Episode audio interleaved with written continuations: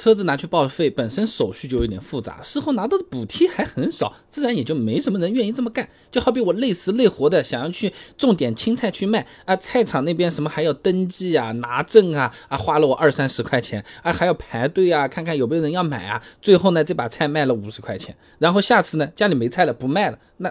那那么何苦呢？我自己吃吃么好了啊。那首先啊，报废补贴的钱确实是有点少，而且不同地方的政策还不太一样。你比如说上海市商务委和财政局发布的《本市老旧汽车报废更新补贴实施细则》里面规定啊，在二零二一年的一月一号到十二月三十一号，符合报废条件的车辆呢，可以享受两千八百块钱人民币的财政补贴啊。那再比如说北京二零二一年的一月一号到十二月三十一号期间，报废微型载客汽车的补贴呢？三千两百块钱啊！不少朋友开玩笑讲啊，你把车子把它配件给拆开来，一个一个的卖，哎，都不止这个钱啊！啊，不但给的钱少，报废一台车子还需要办各种手续嘞，而比较花时间的啊。那报废的流程呢，大致上是准备好车子的绿本啊、行驶证、牌照，把这个车子呢运到这个报废厂再去报废。那等到报废完之后呢，拿到了报废证明，再去车管所办理手续。而且呢，车子如果是因为故障啊、事故啊，或者说脱审不能上路的，那你还要叫拖车。车拖过去，拖车费也是一笔不小的费用啊。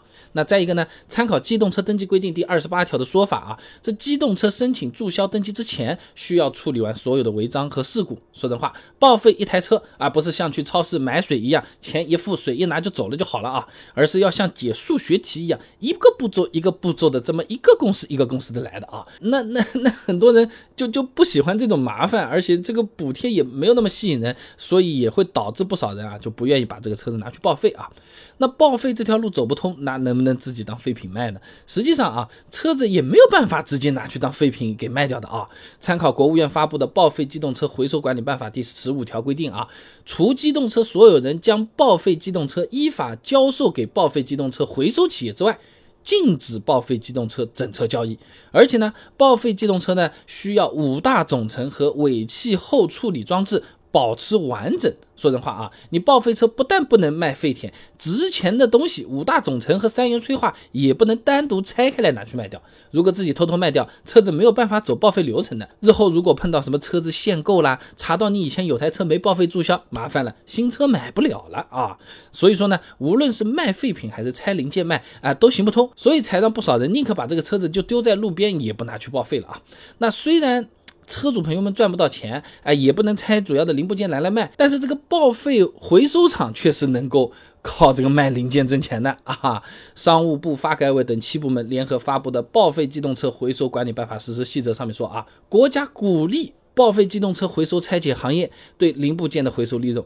哎，简单讲啊，就是报废厂它是有资格进行拆车件的这些处理的，哎，我们一般个人没啊。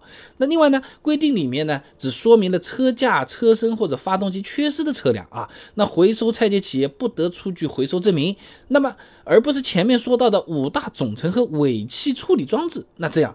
这报废厂它就有可操作空间了啊！那这样一来，车子们拿去报废，相当于车主呢把自己车子送过去，让报废厂赚了点钱，哎，这算是做好人好事了。那那自然也没有那么多人愿意把这个车子拉去报废了，是吧？那总的来说，宁可把这个车子丢掉，也不拿去报废。最根本的原因呢，是报废补贴不够高啊，而且呢，真的能赚钱的是那厂，不是我。然后呢，麻烦的这些流程嘛，都是我自己再来干啊。另外呢，车主朋友们自己也不能把这个东西当废品卖，哎，就像是那个送温暖一样的，送到了报废厂，报废厂倒是也能赚一定的钱。所以现在这样的僵尸车就越来越多啊。那所谓的放在那边不管它，那是一种操作。需要额外注意的是，你如果下次要买新。新车或者说有限限购的这些名额的时候，你原来那个不处理掉，可是大问题。你还不不要真的就把车子山上面这么悬崖上一推，把它推到湖里就算了，千万使不得啊！